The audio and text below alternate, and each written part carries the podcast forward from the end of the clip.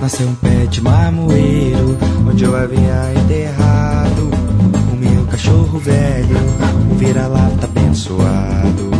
Nasceu um grande amor, num lugar inesperado. Nego desacreditar, meu coração tinha fechado.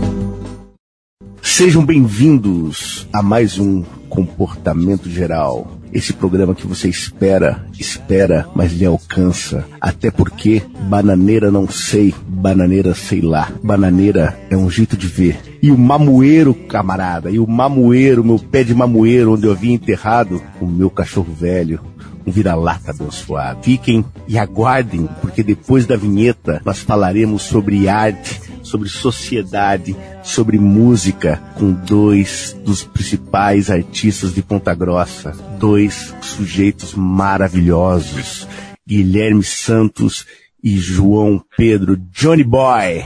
Aguardem após a vinheta. Uma nação em que a está no ar uma. A nação deve mudar. A sendo presidência amarela, azul e branco. Essa um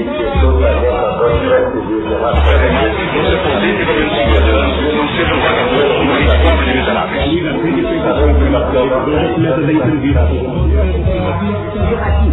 E eu espero que o Supremo exerça até o nome.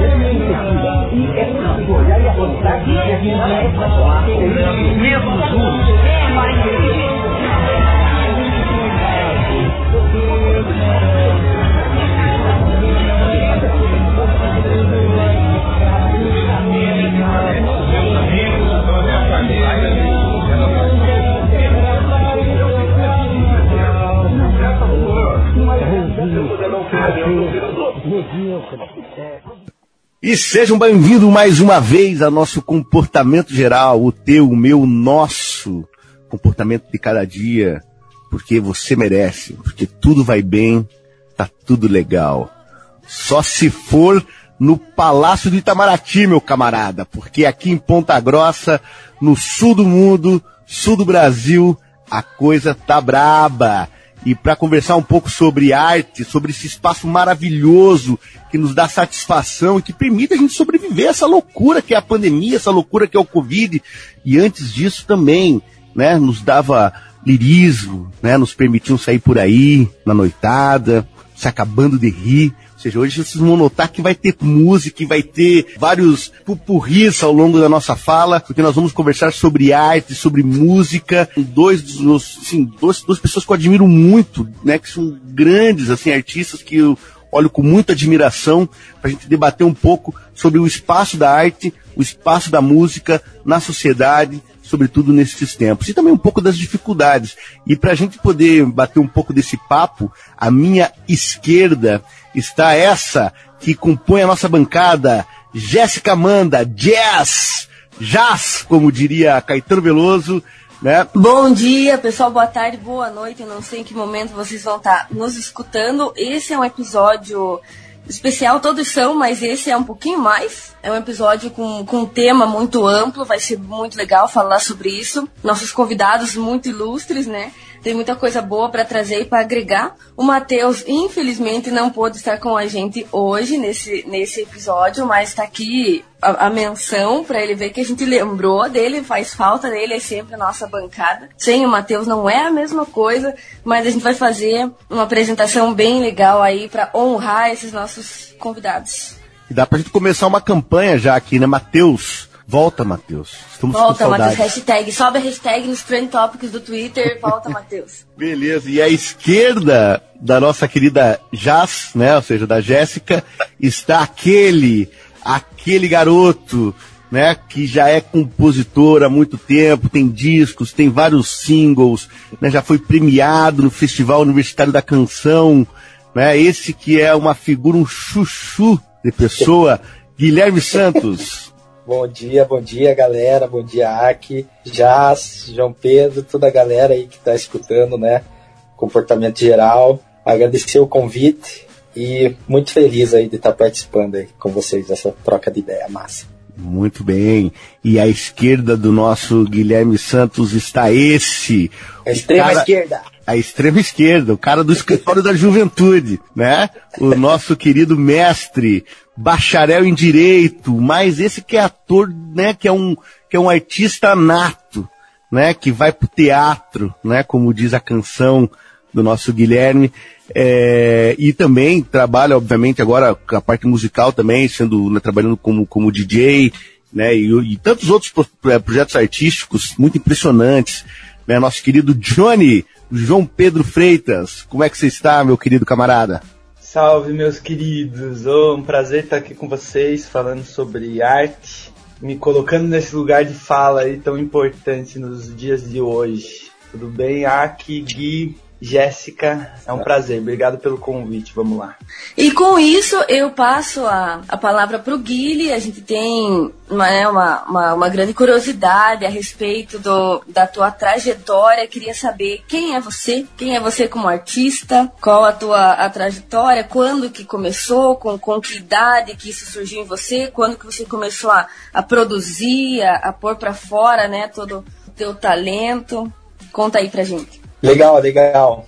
É, agradeço a pergunta aí já e tá fácil de responder porque sexta-feira tava montando né, uma linha do tempo até para para concorrer ao edital assim, então tá bem tá bem fresco na memória. Mas então vamos lá. É, eu tinha uns 10, 11 anos, 11 anos. Aí um primo meu que tava morando em outra cidade retornou para Ponta Grossa e ele e os pais deles ali se instalaram perto da minha casa, né? Morando perto. E ele tocava violão, esse meu primo, que era mais da minha idade, e os irmãos dele mais velhos também, né? Meus primos também tocavam, assim, era uma família mais musical. Aí eu sempre tava por lá e ele começou a me ensinar o violão, né? Então comecei a aprender aí com 11 anos. E ali já nos primeiros passos, assim, ele já começou a me ensinar, assim, um pouquinho, é, é, estimular, na verdade, o lance da composição, né? Já começou a fazer umas músicas ali já desde o começo. Aí fui seguindo, daí mais um tempinho eu ganhei um violão da minha mãe. Entrei numa escola de música também, um tempo depois, na Covers, fiquei estudando guitarra um, um tempo. Aí entrei numas bandas, assim, né? Mais coisa de garagem, amigos. Nenhuma delas vingou muito, assim. Aí entrei pra faculdade, cursei né, engenharia civil, né? Também sou engenheiro civil, além de músico e compositor. É, me formei durante a época de facu, assim, não mais estudava em casa, né? Não, não lidava tanto com música, assim, pra fora. Depois de formado e tal, trabalhando, resolvi que queria começar a tocar também nos bares, né? Aí comecei a estudar música brasileira, montei um repertório e comecei a tocar nos bares aí, a partir de 2013, né? Já tava ali com meus 23, 24 anos, né? Aí em 2016 também gravei meu primeiro álbum, lancei ele, Guilherme Santos Volume 1. Paralelo a isso também me apresentei a alguns FUCs aí da cidade, Sexta e Seis. Já participei de algumas bandas também, guitarrista na Straights, tecladista na coletiva LSA e na Moken Reg. Ano passado lancei meu segundo álbum, Passo Repasso, e esse ano aí tô querendo me dedicar a produções aí para para terceiros aí, para outros artistas aí da cidade. Ei, então, então é, é, é, é multi-instrumental, é, como é que se diz? É multi-instrumentalista. Multitarefas também. É, isso aí. Esse é o, o trabalho, né? A pessoa pensa muitas vezes que o músico, né, o artista é só ir lá no palco pegar o violão, né? Uma coisa tipo algo inato dele, né? Mas é uma coisa de grande esforço, né? E ao lado, né, dessa, desse grande esforço aí também eu aproveito e faço a mesma pergunta pro nosso querido João Pedro, como que a arte floresceu na sua vida, querido Johnny? Como que foi essa, como que está sendo o desenvolvimento dessa carreira, né, desse espaço tão importante na sua vida?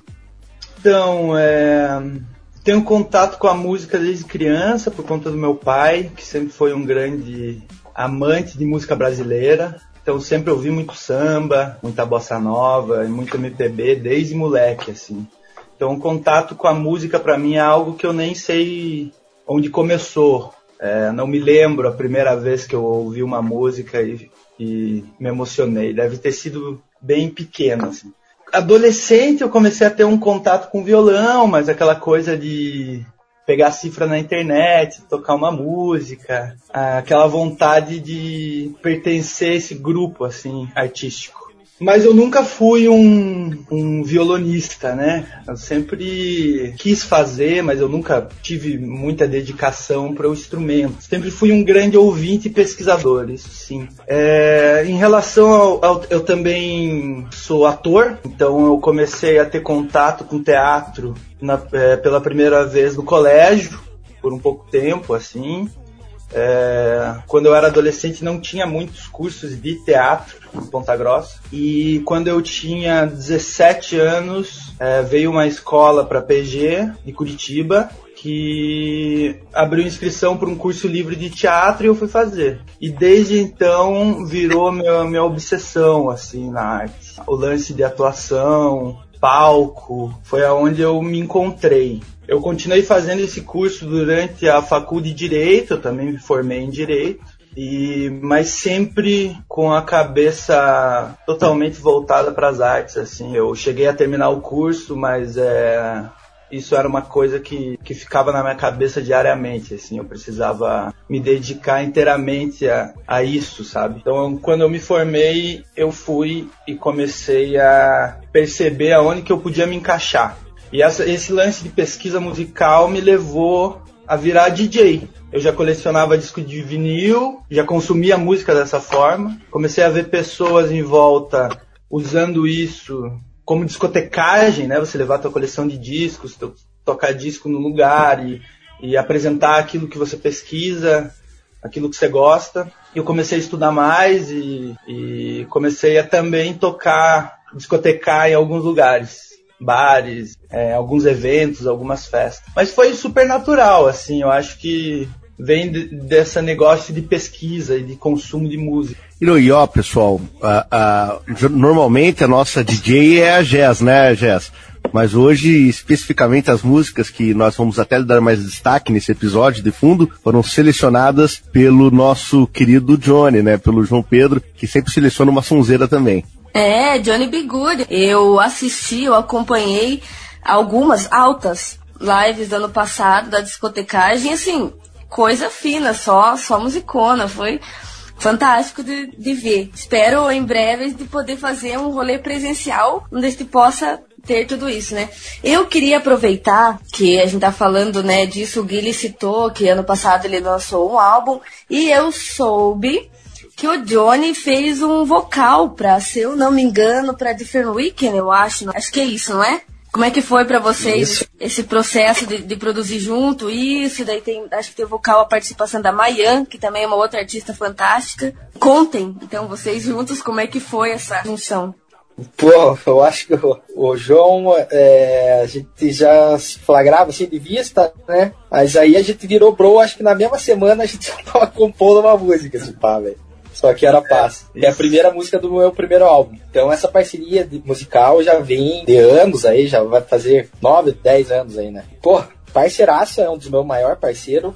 Cal aí, acho que ele e o Paulo Vergara, a gente tem muitas músicas aí. Muitas não, mas parceiro que eu mais tenho música junto. E não só. João não só participou do vocal, mas escreveu a letra de Passo a Passo também, junto com o Gafanhoto é, escreveu a letra de Carta para o Ser Humano, foi uma música que eu adorei fazer também, na real, gosto de fazer todas as músicas que o cara escreve e manda para mim. É, Carta do Ser Humano foi um poema, né, que você me mandou, na real, passo e passo também. Comecei a partir da letra, a letra foi o pontapé inicial, né? É massa, é meio desafiador fazer assim, começando pela letra, mas foi muito gostoso, sempre é. E a tal de samba pro João tem a ver com esse João? É, é desse João que a gente tá falando?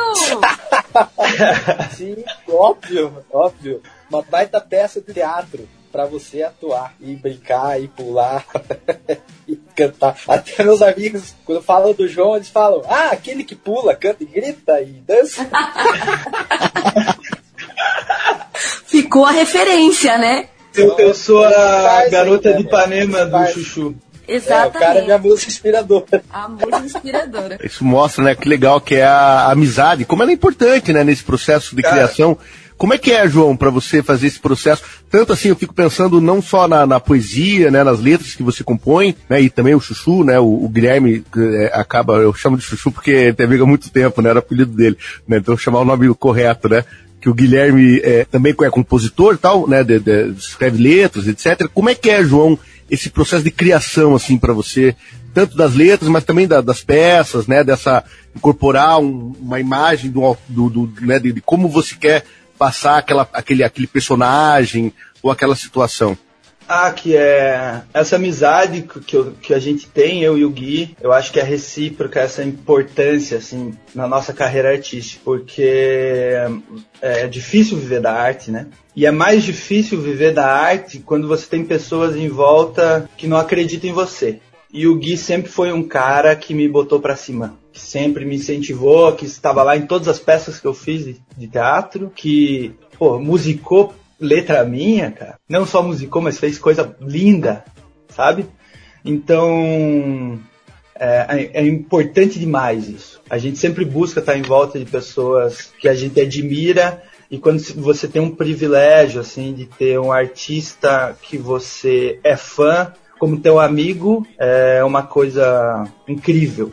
Impulsiona, né? Impulsiona. Cara, no, no início, quando a gente se conheceu, como o Gui falou, a, a primeira música que a gente fez foi Só Quero a Paz. É, no início a gente fazia muito isso, é, um exercício assim de sentar, tipo, que a gente era muito inspirado, Vinícius, Tom, é. É, essa galera, é. as entrevistas que a gente via dos caras tomando uísque. Assim. Mas queria ser o Tom É, é. Cara, os caras abrindo uísque, assim, tomando um porre e tal, escrevendo sobre amor. E o, e o Gui com o violão ali e tal. Esse processo no início foi muito assim, cara. Acho que a, a gente às vezes fala que a gente tem que fazer muito mais isso, né? Que a gente deixou um pouquinho de lado essa essência, assim, de, de sentar, abrir um, uma bebida e tentar fazer um negócio junto, assim. É, depois a gente acabou. Eu exercito muito o ato de escrever aqui e quando eu acho que eu tenho alguma coisa que parece musical, eu tento mandar pro Gui. E aí a gente foi fazendo assim, às vezes o Gui já, já aconteceu dele mandar também uma música, uma melodia, e eu tentar pôr uma letra em cima. Aconteceu de eu escrever e mandar para ele. Então eu, o processo é, é natural. Eu queria perguntar pro Johnny, já puxando pro, pro que a gente vai falar em relação à pandemia. Você falou, né, do, do teatro, dos palcos. Nesse último contexto, assim, como é que tá sendo para você? Você sente falta dos palcos, porque a música ela continuou, né, ela mesmo né, não, não tão abrangente, ela continuou nas plataformas, nas redes, mas e o teatro? É, o teatro, eu, a gente tava, eu vim para Curitiba para participar de um processo de uma peça que a gente ia estrear em julho do ano passado, a gente estava na reta final desse processo. Acho que vinha a ser o processo mais importante para mim hoje. Então foi um baque, assim, é, o teatro realmente ele foi desaparecendo né, com a pandemia. A gente não, não consegue mais ver o teatro assim é, no palco com o público. As pessoas foram se adaptando para o audiovisual, tentando entender outros processos criativos, mas o teatro realmente ele foi um, um dos segmentos mais afetados, eu acho, porque tem essa relação com o público, é, tem o palco, tem que ter gente, é, então... Tem que ter essa relação, né, pessoal. Tem que ter essa troca com o público, né. Isso é, uma, é um mecanismo ali necessário, né, para o teatro acontecer, é a mágica, né. Então foi muito duro, eu acho, para todos nós, assim, saber lidar com isso, entender é, o que estava acontecendo, essa angústia de não saber quando vai voltar como vai voltar. É, tem gente que diz que não vai voltar, mas eu acho que vai. Então foi, foi difícil para para minha cabeça, para o meu coração, porque é, é a coisa que eu mais amo fazer, é subir no palco como ator. Então é, é, é difícil para mim é, e pro, pro meu bolso também, pro nosso bolso, complicado para tudo. A pessoa acaba tendo que, que adaptar muito, né, nesse período, né, para poder fazer arte sobreviver, né, seu espaço. É, e como é que tem sido, por exemplo, eu pergunto também agora pro, pro Guilherme, também pro João, né, ambos têm feito lives e procurado outras formas, né, de, de, de, de, de processos criativos, né, de produção. Eu sei, por exemplo, acompanho alguns vídeos do João, que, né, de, de, de, de alguns trabalhos, de, alguns, de, de algumas séries que ele tem feito no audiovisual O Guilherme, eu sei que faz várias atividades, né? Desde cursos até mesmo é, é, é lives e tem sido produtor também. Como é que tem sido a primeira adaptação né, nesse momento, Guilherme? E, e, como tem sido a recepção do público? O público, a galera em geral apoia? Como é que tem sido essa questão? No começo, parece que a ficha demorou assim para cair, né? Saudade de tocar, assim, né? Da, da performance ao vivo e tal. Ficou mais, mais nítida, assim, a, a necessidade disso esse ano, assim, né? Que se prolongou por mais tempo e tal. Eu digo isso porque daí, é, como vocês falaram, né? Como a Jéssica também falou, a música tem esse outro lado que, que é o que eu estou procurando trabalhar bastante, que é o lado da produção musical também, né? Agora também os músicos e artistas também montando cursos, eu também estou montando meu, de, de, introdução ao violão brasileiro. É, como, como é que foi a, se adaptar à questão da pandemia, né? E como que o público em geral tem reagido a isso, né? Eu, como já sou um cara bem caseiro, assim, gosto de trabalhar em casa, tenho aqui no local, tanto na. Trabalho aqui já, tanto na, na parte de engenharia quanto de música, não, não tá sendo assim tão sofrido. O ruim é mesmo não, é, não poder tocar, assim. Só que eu também estou aproveitando essa época para estudar tanto os instrumentos quanto, quanto fazer curso, assim também, né? De música, composição, curso de, de marketing musical, né? Para aprender a vender também. Eu, apesar de a minha renda não vir exclusiva, exclusivamente da música, agora tá quase nada da música, na real.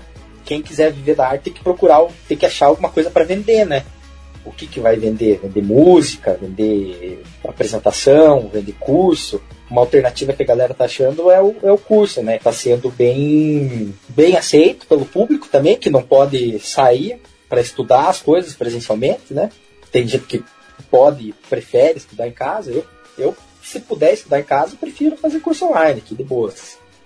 E assim, fiz também um workshop presencial, mas quando estava mais tranquilo, né, esse lance de pandemia aqui, né, fiz aqui em casa um workshop sobre o álbum, foi legal também, a turma tinha seis lugares, deu, deu tudo. É, as lives também a galera comparece, os camaradas, a galera que curte, acham legal. Ah, um, um, lance bem, bem massa que eu, que eu achei, foi mais no começo da pandemia, foi a campanha que eu fiz pro álbum, né? Esse aí a galera apanhou, a, apoiou forte, pô, cheguei quase nos 90 colaboradores, arrecadei mais do que o disco custou, assim, consegui fazer videoclipe e mais coisas, assim. Então a galera tem apoiado. É... E você se assustou muito no começo da pandemia? Isso foi um susto para você?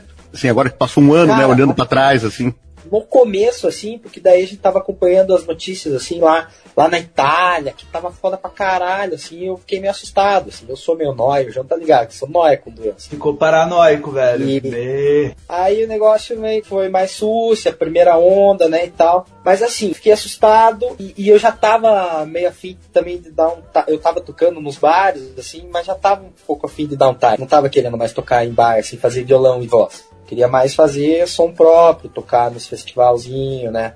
Fazer o show do álbum. Então meio que acabou sendo uma coisa que, que, que te ajudou a internalizar mais. É, né? isso aí, isso aí. Fiquei assustado pela doença, não por ficar assim, nossa, não vou ter trabalho, né?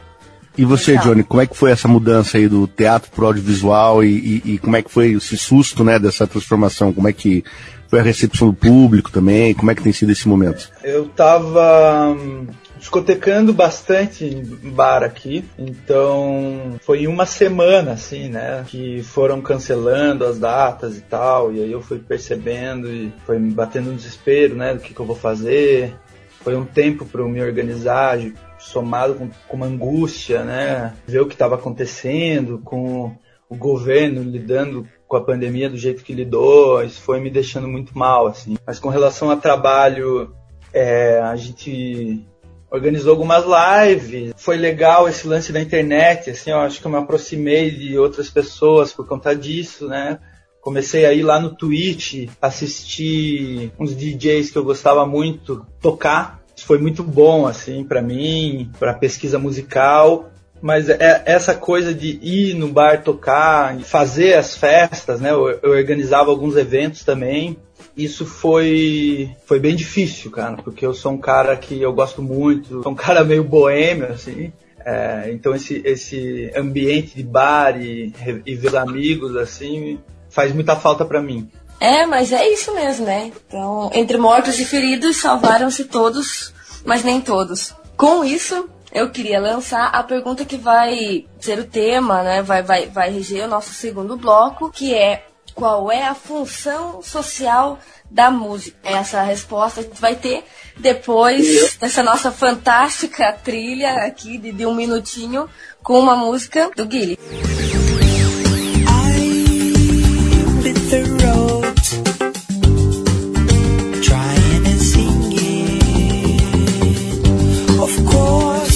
beginning here. What do you want me to do?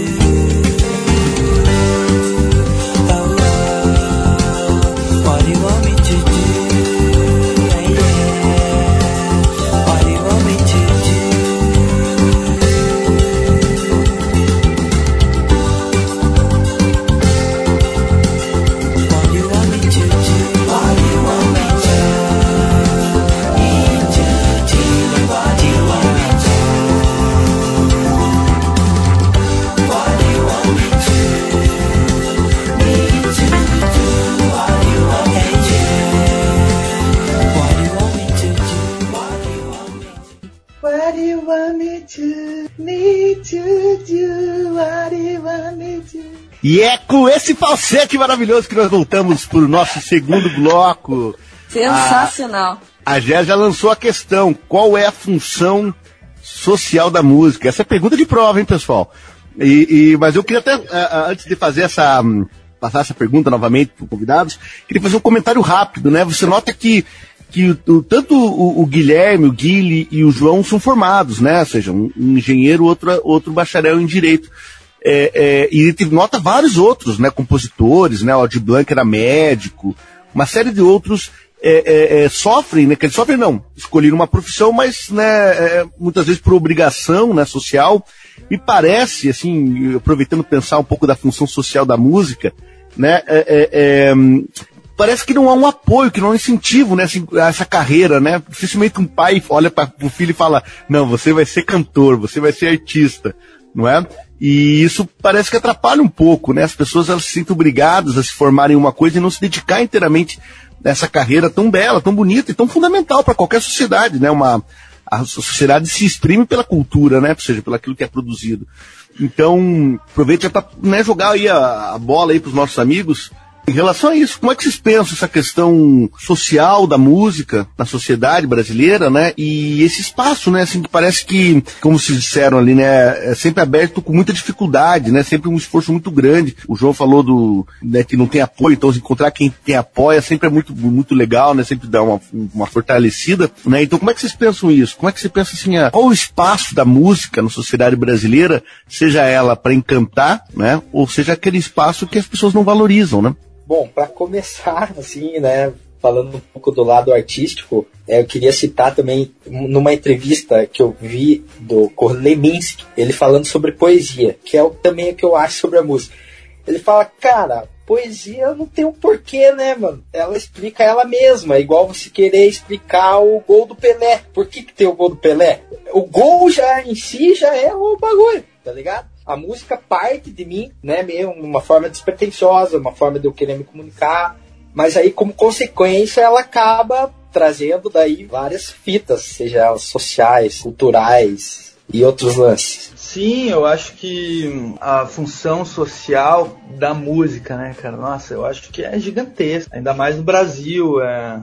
Eu acho que o Brasil é um dos lugares que mais consome música, não sei se da forma correta ou não, mas questão de consumo, eu acho que o Brasil é um dos lugares que mais se consome música e isso reflete na sociedade com certeza. Reflete, para mim, eu posso dizer, nas minhas relações. Eu acho que a música forma tribos que são importantes aí na, na, nessa formação de pensamento e tal. É, eu acho que num pensamento político, eu se não ouvisse música brasileira, se eu não ouvisse Chico desde criança, não sei como é que seria meu, meu pensamento político, cara. Não sei se, É. se nesse, nessa cidade conservadora que a gente mora, colégio particular que eu estudei, eu não, não sei como seria, como eu veria a política, se não fosse pelos artistas que eu consumo. E às vezes cantar com alguém, né? Pegar o violão. Eu lembro de algumas vezes que nós fomos na, na, na sua casa aqui em Ponta Grossa e estava à mesa, né? Seus irmãos com violão, estava o Américo, né? Um, era um senhor que tocava muito bem violão e todo mundo cantando aí em volta da mesa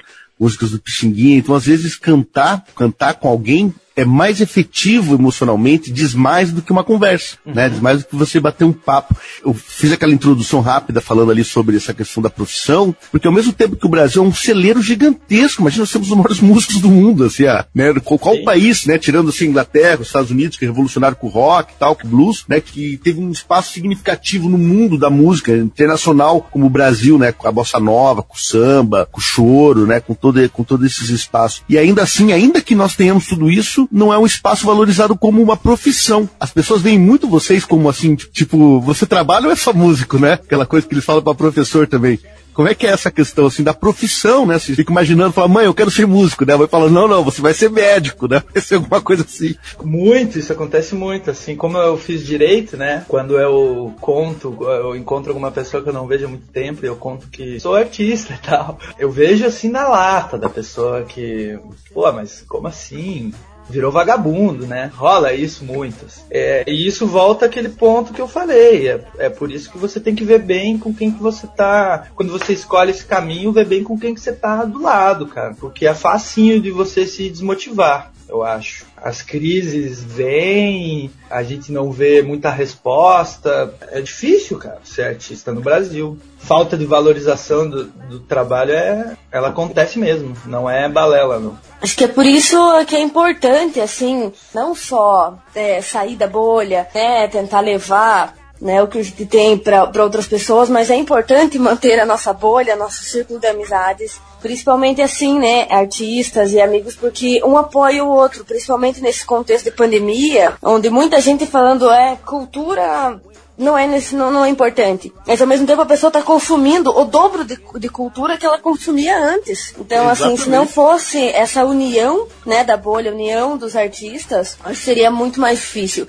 E vocês devem ter reparado que, nessa união, nessa amizade que se criou entre os artistas, um divulgando o outro, um compartilha do outro, um ajuda o outro. Vocês devem, devem ter sentido isso, né? Uma união do, do grupo artístico Com certeza, da cidade, fortaleceu, né? fortaleceu a cena. Logo no começo da pandemia já fizeram os festivaizinhos assim de live, da galera tudo junto, né, aqui em Ponta Grossa e tal. Diferente de Curitiba, é uma cidade de médio porte, né? Quase todo mundo se conhece. Então, o negócio está se fortalecendo bem, assim, eu acho. Apesar até de, de um mesmo nicho com, consegue agregar a estilos diferentes também. De música, criar um grupo, uma, uma cena, assim, eu acho que tá, tá ficando legal tô vendo com muito bons olhos essa união. Eu, eu acho que esse, isso acontece muito aqui no Brasil também. Os artistas eles só são valorizados depois que ele entra no mainstream, assim, que eles fazem um sucesso, sabe? Enquanto eles são pequenos, enquanto eles estão começando, a galera não vê muito sentido, assim, não enxerga uma grandeza, saca? É, e também não consome, né? Não consome, não incentiva. Então isso eu acho que é um problema, assim, porque o cara que tá lá, o Alexandre Nero, por exemplo, ator da Globo, pô, o bicho até quando tinha 35 anos, tava fazendo peça de teatro aqui em Curitiba. Tava com um violãozinho nas costas tocando nos botequinhos. E aí hoje ele é um grande ator e tal, super conhecido, mas naquele tempo ninguém se importava, bicho. É, acho que é que por isso é importante, igual você falou, né, João? Colher bem quem se caminha do lado, cara. Porque é. um incentivo é importantíssimo. Às vezes, porra, volta lá de um rolê que foi pai pra caralho. Você quer trocar ideia com o brother, o brother, porra, mano, não desista, que é por aí né? Já vem com o lado massa. E aqui, Paranazão é conservador pra caralho, né? E a gente já, além de visto como vagabundo, é visto como petista, esquerdista. Taxista, terrorista, tudo que, que der pra colocar. Não, e, e mas ao mesmo tempo, né? Apesar de Ponta Grossa ser bem conservadora, ela também tem um espaço legal, né, cara? Assim, no sentido que, pô, grandes figuras, né? Como você, como outro. Você tá se transformando, né? Você acha então, assim, aproveito para perguntar a tua opinião, você acha que a, que a música, né, a arte como um todo, ela, ela, ela funciona bem assim como uma prática de resistência à loucura da vida? Nós resistimos a essa maluquice terraplanista? Eu acredito que sim. Traz um pouco de lucidez, assim. E, cara, eu não sei se é porque eu sou um artista também, mas eu vejo os artistas, eles parecem as pessoas mais inteligentes do mundo. O jeito como os caras vê os lances, você é uma, uma pessoa que sempre me fala, mano, a arte vem antes da ciência. Você é um. Eu acho massa, eu me inspiro bastante nos artistas. Acho que a música traz, além disso, leva cultura, né? Cultura de uma região para outra, faz esse intercâmbio cultural, seja mais local, seja mais a nível internacional. Esse lance da resistência também, né? Porra, E até o protesto, né? Também pode funcionar até como protesto, né? É, como diz a, a música do Chico lá, também sem, sem a cachaça e sem o som, ninguém segura esse rojão, tá ligado? E ali eu coloquei, né, a música como forma de protesto, porque assim, é, inclusive o Guilherme está sendo produtor nosso de um projeto que vai trazer pautas assim importantíssimas e atualíssimas, mas sempre num tom crítico. Então, fora essa produção, né, vai, abordar racismo, é uma coisa bem, bem densa, mas muito bem trabalhada.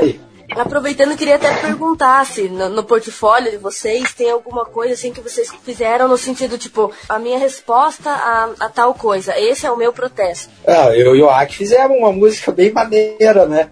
Que foi premiada no FUC lá, Samba do Desencanto. Na época do impeachment da Dilma ali, entrando o Michel Temer e tudo mais. E é engraçado que essa música, ela até hoje, depois eu vou colocar aqui um pedacinho dela, né? Mas ela é, ela é atual até hoje, né? Porque é, é uma provocação que nós fizemos e, e- e eu tive essa honra, né, de, de, de compor, né, junto com o Guilherme, né? Eu acho que também, pra mim, falar de amor, assim, é uma forma de protesto, eu acho. Eu até tava pensando aqui na hora que a gente começou, se eu não tinha separado nada pra ler. E, cara, tava aqui, ontem eu tava ouvindo o disco do. disco do Erasmo, cara. E, cara, eu peguei ele, fui ler a primeira letra que tem no encarte aqui, que eu tô com ele na mão. Eu falei, ah, eu vou ter que ler isso no, no podcast, é rapidinho, mas veio a calhar e é super atual também. Por favor. Então é a música Mundo Deserto, do Erasmo e do Roberto, que ela fala assim: No mundo deserto de almas negras, me visto de branco. Me curvo da vida, sofrida, sentida, que deram pra mim.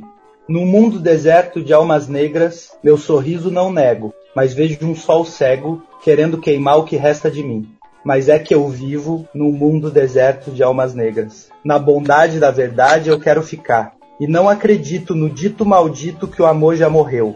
Tenho fé que o meu país ainda vai dar amor pro mundo. Um amor tão profundo, tão grande, que vai reviver quem já morreu. É difícil, né, ter palavras aí depois. Lindo, nossa. Caralho. E essa música ela é de quando, mais ou menos? Pô, esse disco é final dos anos 70? Você vê como o Aki falou, né? Atualíssimo. As músicas, parece que as críticas feitas nas músicas brasileiras, elas continuam atuais. As músicas feitas, né, em relação à ditadura, você consegue enquadrar elas no contexto atual, embora nós não estejamos vivendo propriamente numa ditadura, são muitos elementos que estão presentes atualmente, né? Então, a crítica parece que ela, ela se renova, mas nunca acaba. Eu, eu acho que uma coisa interessante, uma coisa legal de pensar da arte é que a arte nunca está fechada. Quem fecha a arte é o, o que consome ela. Então o cara pintou o quadro, o quadro ele pintou, tá pronto. Mas ele nunca tá pronto. Porque é a pessoa que vai ver, que vai consumir, que vai dar o sentido final. A pessoa que vai escutar a música, seja ela de qual período for, ele que vai fechar a música, né? Então, acho que é por isso que é um espaço sensitivo, um espaço que é até difícil de compreender, assim, de explicar, assim, né, coisas objetivas, porque é uma coisa que toca profundo, né? A pessoa se emociona, a pessoa chora, a pessoa tem a música do casamento, a música que lembra do não sei do quem, do pai, da mãe, dos amores que se foram, ou os amores que chegam. Então, realmente, que faz a vida ter sentido, né? Como diria Nietzsche. Eu queria complementar o lance daqui sobre o lance de, da função da música, mas é, é bem isso, é, é, cara, não tem nem como mensurar, eu acho, tipo, por que, que vocês acham que o exército tem banda marcial? Com a música, ela une toda aquela galera, assim, bota na mesma frequência, assim, né? Obviamente, alguns com os objetivos mais questionáveis, assim, né? Mas é, também fala que música é verdadeira religião, tá ligado? Porra, aquele lance de chakras, assim, porra, toda religião tem música. Inclusive o Dalai Lama, esse último, Mexe esse último Dalai Lama, ele lançou um disco. Ele tem um disco do último Dalai Lama, ele gravou um disco, né, de músicas. Sério? Então é. Música é foda, né, mano? E esse negócio do protesto, por exemplo, eu vi, eu, eu vi aquelas manifestações no Chile, as pessoas cantando, né? Levando instrumento musical e plugando, é, amplificando o som para cantar Victor Hara. El derecho de vivir en Roda isso, né, bicho? Puta, muito emocionante. Eu queria fazer uma última pergunta pra gente né, poder dar encaminhamento nesse bloco, que é né, rapidinho assim, porque tá falando sobre função social da música, e a gente nunca pode esquecer desse processo de criação, né? E, na realidade, acho que essa pergunta eu vou deixar, vou colocar ela aqui, mas acho que ela vai encaixar bem no próximo bloco, que é esse espaço do autoral, né? Assim, a fala da função social, mas tem uma função social da música que é consumir coisa pop. Assim, ah, não, vamos lá, vai no bar, vai tocar Djavan. Teus sinais me confundiram. Importante também, obviamente, né? Mas a importância de, de, de falar, né, Guilherme? A importância de se expressar, João. E assim, a música, ela, ela, a criação da música, né, autoral, ela, ela é um esforço, obviamente, de, de venda, de, de ocupar um espaço. E o- no teu caso também, João, a, a- que você também é ator, né? O ator, o ator sempre é autoral, não tem jeito, né? Ele tá ali, é o corpo dele, é a cara dele, não tem como repetir, né? Como é que vocês veem isso, né? Por exemplo, de você se expressar no século XXI, galera? Vocês são as vozes do século XXI em Ponta Grossa, na região dos Campos Gerais, do Paraná, do sul do mundo. Nós somos orientais, né, diante do mundo. Então, como é que vocês pensam essa responsabilidade de ter o microfone, de ter o palco, né, para poder dizer, né, esse momento que vivemos, né, esse, essa, não o momento agora da pandemia, mas esse momento de vida nossa, né? É uma resposta, né? E principalmente, pô, a gente morre e é isso que vai ficar, né? Também. O legado, né? Que é um legado. É, o Tudo que você legado, a obra. Tem que produzir com carinho, né? Respeitar, com né? amor, e dedicação, respeitar, tentar melhorar sempre, fazer coisa de qualidade, né? Sei, já fiz muita merda, comecei gravando coisa né, com microfone do computador, mas a gente sempre tá tentando melhorar e tal. E outro lance que eu acho é, porra, estudar, assim, ler bastante. Não só ler, mas consumir todo tipo de arte, cinema, teatro, tudo que né, tá sendo possível aí é, consumir pra também ter o que falar, né? Não ficar ali só na música. Nossa, violonista, tesão, manda bem, mas daí chega na hora de falar, de mandar uma ideia, não, daí não, não sabe muito, não tem muito o que falar. Então acho que é isso. Viver bem com pessoas bacanas, aproveitar aí também toda essa bad desse governo incompetente aí pra fazer arte, arte crítica e é isso, melhorar como pessoa pra melhorar a nossa arte. Vocês, artistas, têm uma armadilha que é inescapável, que é o seguinte, não de, independe do que aconteça, né, vocês podem criar. Ou seja, não há jaulas É. para a criatividade. Não há Você jaula. pode viver em qualquer momento, você pode viver num regime fascista e ainda assim cantar. Una mattina, me lançato, o bella ciao. Ou seja, a gente pode ainda assim resistir, né? Ou seja, é uma coisa maravilhosa. E você, João, como é que você vê essa questão do palco, assim, da, da essa responsabilidade e emocionar as pessoas? Como eu já me emocionei vendo um, né, uma peça tua. Difícil, né, se colocar nesse lugar assim, cara. Eu, te- eu sou um, trabalho muito com minha insegurança, assim. Eu respeito muito o teatro, respeito muito a música. Mas eu sinto que somos necessários como instrumento, né? É, eu acho que a arte tá aí, mas ela precisa de, de instrumentos, precisa do ator, precisa do músico, né? Então vai isso que o Gui falou, cara, a gente pegar e, e respeitar isso e se dedicar ao máximo para tentar passar minimamente que seja a nossa leitura disso, assim. É, para mim, cara, a, questão de atuação é, mudou minha vida porque é um autoconhecimento do meu corpo, dos meus tabus. Incrível, cara, é a maior escola que eu já tive. Assim. Isso aí, pessoal. Então, dando encerramento a esse segundo bloco, muito emocionante, né? Já fica aqui com a, sonzeira do Guile, com a pergunta, né? Qual é o maior desafio de ser artista no Brasil atualmente? Mas só depois do intervalo. Segue a sonzeira.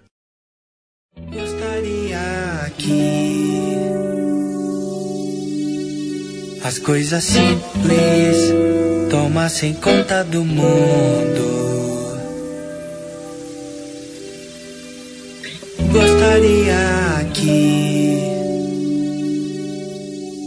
Este meu verde importasse tanto quanto dinheiro. Que o vermelho da minha filha fosse mais visto que sangue. Quando desenho meu pôr do sol, refletido pelo mar, percebam que a beleza está na simplicidade. a bela criação humana. A arte movendo corações, aquela folha nascendo entre pedras. Sou eu querendo dizer, ainda acredito em vocês.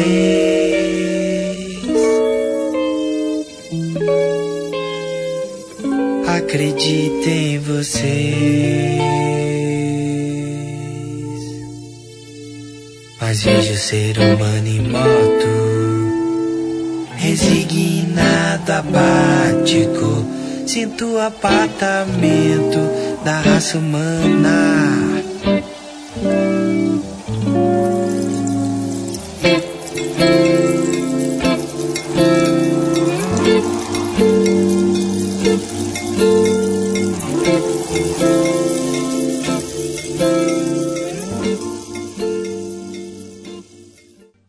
Voltando depois dessa sonzeira, eu queria aproveitar e pedir pro João, né, dar uma explicada. Eu soube pelos corredores aqui que essa letra é uma letra do João, então gostaria que vocês falassem um pouco sobre essa música, o que, que ela quer dizer, qual que é a mensagem principal dela. Então, essa música, eu escrevi essa letra no escritório da juventude. Depois vamos ter que contar no fim, eu vou contar essa historinha do escritório da juventude. Entre algum mate e algum protocolo, assim, no, no fórum. Foi, foi nesse momento. Foi remunerado, bicho. Foi remunerado. É aí que tava. Aí que tá, porra, bicho. Você vê o cara incentivando a arte desde sempre, velho. Então, eu, eu escrevi, cara, foi aquela coisa, exercício de escrita, assim, pensando em conflitos das pessoas à minha volta, se importando com coisas que, na verdade, eu acho que não se deve dar tanto. Por exemplo, a letra fala de simplicidade, que a gente pode ver beleza em qualquer lugar, que a gente pode ver poesia indo comprar pão na esquina, que a gente pode ver, ver amor numa plantinha que nasce entre as pedras, ali a letra fala disso, né? Nascendo entre uma planta, entre aquela coisa de você olhar no meio do concreto, assim, aquela uma mini trepadeira nascendo, saca? Então isso sempre me deixou, cara, olha que loucura, né, cara? A natureza resistindo, né? A essa globalização muito louca, assim, dando recados pra gente e, e a gente deixando passar, deixando passar, deixando passar. Então fala, fala sobre isso. Assim. Coisa de ver, ver Deus, né? Ver o universal no efêmero. Isso, naquilo cara, que é, é casual, né? No pequeno, no pequeno beijo que um senhor dá na sua senhora antes de ir pro trabalho, né? Ah. Na licença que ele pede para entrar no lugar. Isso aí, isso aí, é- essa lição, inclusive, ela serve para todos nós, inclusive nós que no meu caso que trabalho com ciência, em perceber que não se importa das grandes teorias, mas das pequenas, né? Das pequenas. Daquelas coisas que ninguém fala e que acontecem todos os dias. Eu acho que praticar essa percepção, assim, muda a vida. Isso aí. E então aproveitando, né, a, a pergunta do, que nós lançamos do, do segundo bloco para esse, que é qual o maior desafio de ser artista no Brasil atualmente, né, tirando obviamente o governo do Bolsonaro, né, que é o principal obstáculo, né? Ah, ah, eu queria saber de vocês um pouco, assim, como é que vocês pensam, por exemplo, se pode dizer se, se é uma censura, não uma censura estatal, mas uma censura muitas vezes por conta dessa coisa gourmetizada, dessa coisa muito pop que, que evita consumir é, é, arte que doa, né? Arte que machuque, arte que transforme, né? Então a pessoa quer ficar relaxada ali, não quer ver uma coisa para pensar.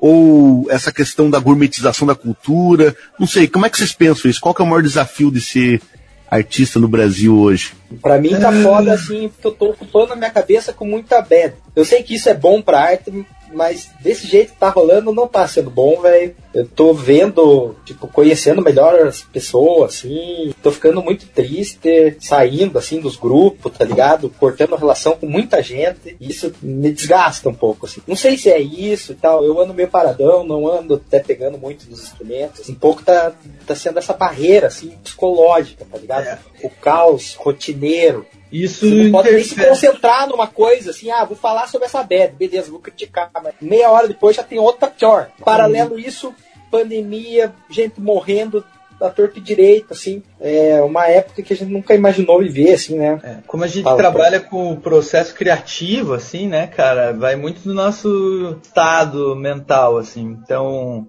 É a mesma coisa que o Gui, eu tô em crise, cara. Tô muito ansioso, bicho, muito ansioso, muito preocupado com a minha carreira. Querendo ou não, é, é, essa escolha de você ser artista no Brasil, ela é dura, não é só ah, ser artista e tal.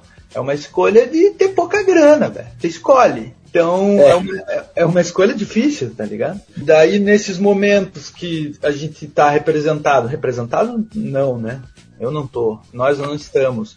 Mas que a gente vê à frente do nosso país um governo desse. Dizima a cultura. Dizima a cultura. Não, despreza, né? Despreza. Cara, é horrível. Você se sente sozinho. Você até questiona se é isso mesmo.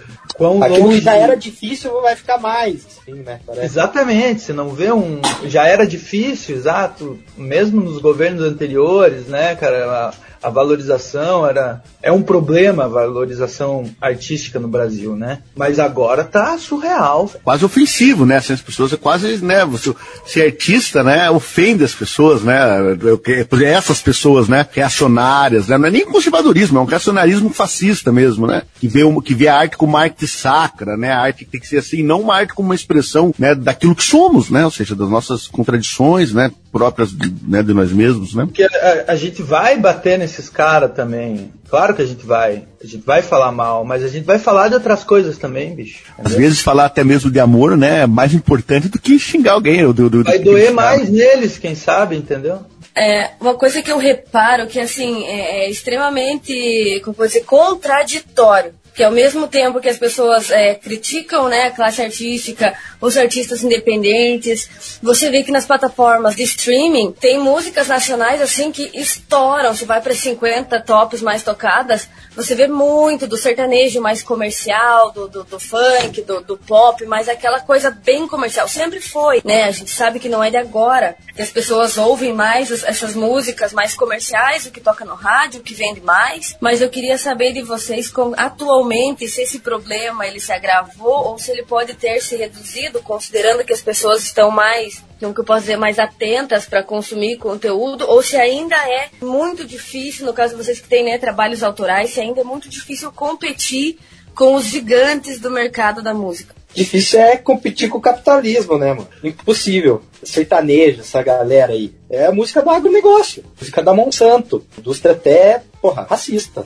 Esse lance da, da música sertaneja é um, é uma música. Não tem negro na música sertaneja. Não tem negro curtindo. Não, e nem produzindo também. Então não é. E essa galera que faz esse tipo de música se paga de campeiro aí, de sertão, caralho, mas não tem lida nenhuma com terra, né? Tipo, os caras não são do campo, é só, tipo, encher a cara, traição e festa arada, tá ligado? Acho foda, cara. E daí ver, ver isso, assim, tipo, as músicas mais tocadas, tal e tal. É isso, é o capitalismo, né, cara? E, tipo, por que, que essa galera faz tanto sucesso? Porque daí as marcas, os rolês, patrocinam, né? As marcas de gole, onde onde vende gole pra caralho. É, rola, rola um... Meeting Fest, porque rolava 10 duplas sertanejas em um show de rock. Porque a galera do rock é quebrada e não toma tudo gole. Esse lance do marketing, né?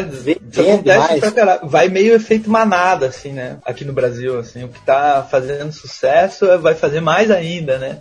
Então eu acho que, voltando, algum momento a gente falou de consumir coisa atual, ou a gente falou de alguma coisa assim. Eu acho que é uh, muito importante. Eu, eu amo os compositores antigos, eu amo os músicos antigos, os artistas antigos dos anos 70, mas eu acho muito importante, eu sou assim, consumir coisa que tá rolando, cara. Se interessar pelos artistas atuais, ver o que eles estão fazendo, o que, que eles estão dizendo. Você ficar atualizado. Né? Outra coisa que eu vi, cara, vi hoje ali nas notícias. Bob Dylan vendeu seu, sua obra inteira por 300 milhões de dólares. Caraca. Capitalismo, mano. Outros artistas estão vendendo a sua obra para investidores, que daí compram os direitos das músicas de streaming, de tudo, e quem é a grana disso vai ficar com quem comprou daí, né? Que é um mercado já não é novo, mas que tá voltando com mais frequência devido à ausência de shows, assim, mas os artistas grandes mesmo, assim, também vendendo, tá ligado? Não sei se, acho que o Crosby, Crosby, Still Nash, não sei, se, não sei se é ele ou os outros dois, venderam e também parte da sua obra e falaram que é uma aposentadoria forçada e não tem o que eles fazer. É o capitalismo vencendo, tipo, engolindo tudo, mano. É, acho que isso que entra ali o que a gente tava falando, né? De música e arte como resistência, arte independente, música Exatamente. independente. É uma eterna resistência. Sem capital, sem investidor, com pouco público consumindo, mas ainda assim a gente tem uns aos outros, né? E a gente Exatamente. sabe que desistir é pior. fala. E tem muita gente fazendo coisa boa, cara. É, Muito. eu- tem, tem muito amigo meu que ama a arte, consome e que diz, ah, mas é a música, o rock acabou, sabe? Saca esse papo de a música não é mais a mesma. Cara, eu fico puto com isso, velho. Não se fazem mais músicas como antigamente. É, esse discurso, cara, cara, eu acho uma- um papo furado, velho. Ah, de gente Muito ignorante, né? Da realidade. Porque tá rolando muita coisa assim. Tem um monte de artista foda, moderno aí, falando de coisa nova, entendeu? Então a gente tem que consumir isso. Isso é uma forma de resistência, cara. É uma caretice geracional, né? O cara que fica velho, ele não acredita no jovem mais. É ele isso, acha que ele que é o fudidão. Daí Sim. eu não, né, cara? Os jovens são a potência do mundo, cara. Então, é, precisa acreditar nisso, senão não terá futuro, né?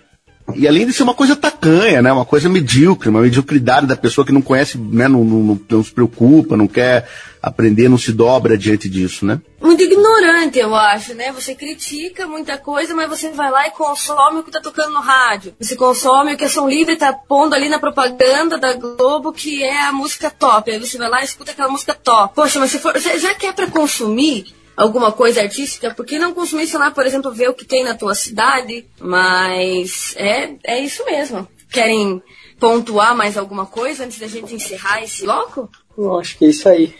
Então agora acho que vamos para as nossas dicas, né? Para o nosso encerramento. É, vocês querem é, é, orientar aqui os nossos ouvintes, aonde que eles podem buscar aí é, vocês na internet? E, e também logo logo nós vamos passar já para as dicas, né? Dicas, sugestões para os nossos ouvintes. Hoje eu tenho uma sugestão bem especial e o, o Guilherme e o João vão gostar. É, Johnny, é, quais são as suas plataformas onde tanto você divulga o teu trabalho, onde tanto você está se colocando?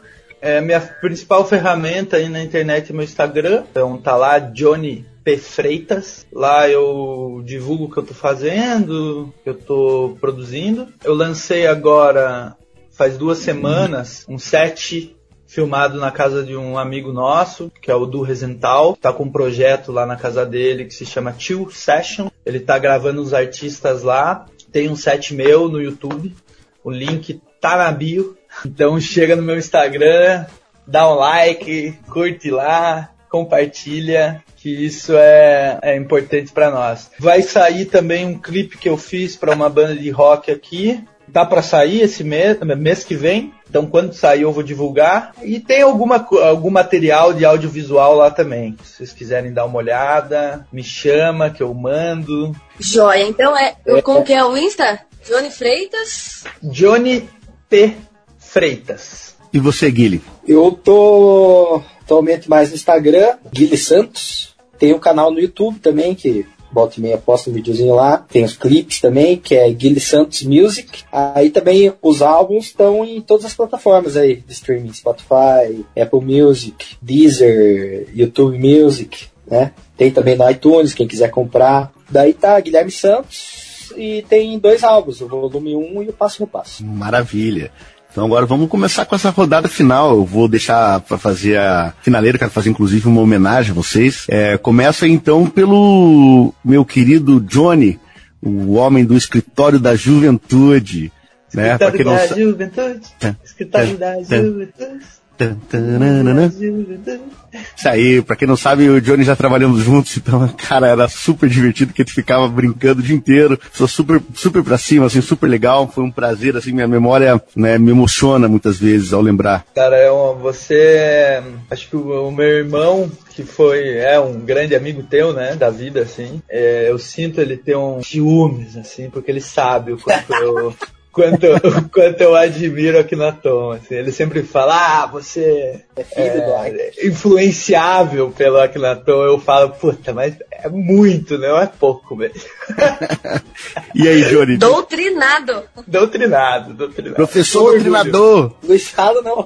E aí, qual dica então você, você deixa pros nossos, pros nossos queridos ouvintes? Cara, deixa eu ver aqui. E aqui, ninguém vai indicar, obviamente, os discos do, do, do Guilherme Santos, que do Guilherme, que isso aqui já tá indicado Já tá aqui na indicado, nossa. né? É, obviamente, já tá na nossa bio ali, nós vamos colocar os nomes dos discos. Eu, tá? então tá, eu vou indicar, eu, eu assino uma revista que se chama Noise, eu aproveito e já indico ela. Que é uma revista de Porto Alegre, que você, com assinatura, você ganha um, um disco e a revista. A revista é sensacional, ela é maravilhosa. Os caras são demais, ela é linda. Questão de design, ela é legal de ler, ela é demais. Tem muita gente que assina e deixa as revistas de canto, mas não, tem que ler porque ela tem muita coisa massa. E eu vou aproveitar uma edição que foi uma das, acho que há três atrás, eles lançaram um disco da Livia Neri, que é uma artista, se eu não me engano, pernambucana, que mora em São Paulo hoje, é daquela cena do Curumim, Luiz Alian, toda aquela galera. É, Ela era fazia backing vocal no Baiana System também. É, eu amo esse disco. Não sei se você chegou a ouvir. Sim, sim, sim. É demais. Eu indico ele de som. Eu vou indicar o último livro que eu li, que foi do um livro do Murakami, que é um escritor japonês, que se chama Kafka on the Shore, que é um livro maravilhoso, bem doido assim. É, ele tem uma escrita muito poética, cara, detalhista, mas não cansativa. É um livro muito bonito. E de filme eu vou indicar o filme dos meus amigos aqui de Curitiba, que eu tava trabalhando junto, que é o AP da 13, da companhia Cetra. Fizeram um filme agora por um edital, que eles vão lançar depois de amanhã, dia 30, às 8 da noite no YouTube. O filme se chama Alice Debaixo da Terra. É, já tem teaser, cara, tá. Tô muito ansioso para assistir isso. Isso aí, pessoal. Agora não tem desculpa pra não ver, né, esse material aí que tá sendo indicado. Vamos lá, Guilherme. Quais são as suas dicas pros nossos queridos ouvintes? Eu quero indicar um livro e um álbum. O livro é Rio em Chamas, esse lendo, do, do Anderson França, que é aquele cara que eu queria mandar, quero mandar livro pra ele. Anderson França é um jornalista, assim, não formado, mas o cara é muito tigre, empreendedor social, tudo mais. O cara escreve pra caralho, muito bem informado, sempre muita galera, até os jornalistas acompanham o cara. Aí segue lá, Coluna de Terça. É o Instagram dele, onde ele acho que tem Twitter também, canal no YouTube. E esse livro é um livro de crônicas sobre o Rio de Janeiro. E o cara é de lá, da Zona Norte, né? Morou em favela, morou em morro. Então o cara contando os rolês Rio é muito tesão. Além de ser um, um lance bem crítico, assim, é. As crônicas são bem engraçadas. O cara escreve muito bem. E o álbum que eu quero indicar é o álbum Song for Tomorrow, do Daniel Santiago. Daniel Santiago é dessa galera da música aí que tá mandando ver mundo afora. Pra vocês terem uma noção, esse álbum aí foi lançado agora esse mês. Tem a participação nada mais nada menos do que Eric Clapton. lançado por uma gravadora lá da Alemanha, Hardcore, e junto ali tem também participação do Pedro Martins, Frederico Eleodoro, Kurt Rosenwinkel, só músico foda. Então esse, esse álbum, esse livro. Então agora, Jéssica, Jazz, qual é a indicação? Eu hoje vou indicar um filme, ele, ele é mais ou menos antigo, eu não sei se, mas bastante gente já pode ter assistido ele. É O Som do Coração. É um filme que ele, ele trata né, da, da, da relação que o menininho tem com a música e para encontrar os pais dele através da música, a relação que ele tem com instrumentos, ele não tem aula, ele não tem nada, ele pega o violão, vai dando umas batidas, se adaptando. E, enfim, é um, é um filme fantástico que mostra um pouco daquilo que a gente estava falando da função, né, da arte, da função da música. Eu acho que esse filme ele, ele elucida bem o quanto a música pode ser transformadora na, na vida das pessoas. Isso aí, então agora no fim eu também queria é, é, deixar como indicação um músico brasileiro novo, novíssimo, eu diria, né? O novíssimo Edgar, ou só Edgar, e especificamente uma música muito bonita, muito legal o clipe, coloca no YouTube lá, Edgar, ou novíssimo Edgar, também dá pra achar, Print, né? Print, né? Então, P-R-I-N-T, print. Vai lá que você vai escutar o que, que é essa sonzeira nova que tá rolando por aí, que choca o pessoal. É, é brabíssimo. E eu também indicar, obviamente, um disco do Candeia lá do Noise, que é muito legal, o Axé, né? Mas vou deixar só esse mesmo. Então, obrigada a vocês que participaram, obrigada Johnny, obrigada Guilherme. Foi um episódio fantástico. Se a gente pudesse ficar mais horas aqui, eu acho que a conversa, a conversa ia. Talvez no futuro mais próximo aí, não tão próximo talvez, porque estamos no, no, no Brasil do Bolsonaro, mas talvez a gente possa gravar algo presencial, né? Mais, mais descolado, mais divertido, onde a gente possa interagir mais, porque foi muito legal. Obrigada a vocês pela participação e nos vemos no próximo episódio. Para finalizar, eu queria até fazer uma homenagem a, a, a, vocês, meus queridos amigos, que são artistas, e eu queria indicar uma poesia para vocês, que eu vou fazer aqui uma leitura cênica. Eu lembro que, que quando eu quis fazer isso com meus alunos, eu liguei pro João e falei, João, me dá umas dicas aí de como eu faço isso. Que é uma poesia do Paco Orundo, né, poeta, escritor argentino, e chama Instruções para esquivar o mau tempo. Em primeiro lugar, não se desespere. Em caso de agitação, não siga as regras que o furacão quererá lhe impor. Refugie-se em casa, feche as trancas quando todos os seus estiverem a salvo. Compartilhe o mate e a conversa com os companheiros, os beijos furtivos e as noites clandestinas com quem lhe assegure ternura. Não deixe que a estupidez se imponha. Defenda-se contra a estética ética. Esteja sempre atento. Não lhes bastará empobrecê-lo, quererão subjulgá-lo em sua própria tristeza. Ria ostensivamente, tire sarro, a direita é mal comida. Será imprescindível jantar junto todos os dias até que a tormenta passe. São coisas simples, mas nem por isso menos eficazes. Diga para o lado, bom dia, por favor, muito obrigado, e vai tomar no cu quando solicitarem de cima. De tudo o que tiver, mas nunca sozinho. Eles sabem como emboscá-lo na solidão desprevenida de uma tarde. Lembre que os artistas sempre serão nossos e que o esquecimento será feroz com um bando de impostores que os acompanha. Tudo vai ficar bem se você me ouvir. Sobreviveremos novamente. Estamos maduros. Cuidemos dos garotos que eles quererão podar. Só é preciso se munir bem e não amesquinhar amabilidades. Devemos ter às mãos os poemas indispensáveis, o vinho tinto e o violão. Sorrir para os nossos pais como vacina contra a angústia diária. Ser piedosos com os amigos. Não confundir ingênuos com traidores. E mesmo com estes, ter o perdão fácil quando voltarem com as ilusões acabadas. Aqui ninguém sobra. E isto sim, ser perseverantes e tenazes, escrever religiosamente todos os dias, todas as tardes e todas as noites, andar sustentado em teimosia se a fé desmoronar. E nisso não haverá trégua para ninguém. A poesia dói nesses filhos da puta. Pacorundo.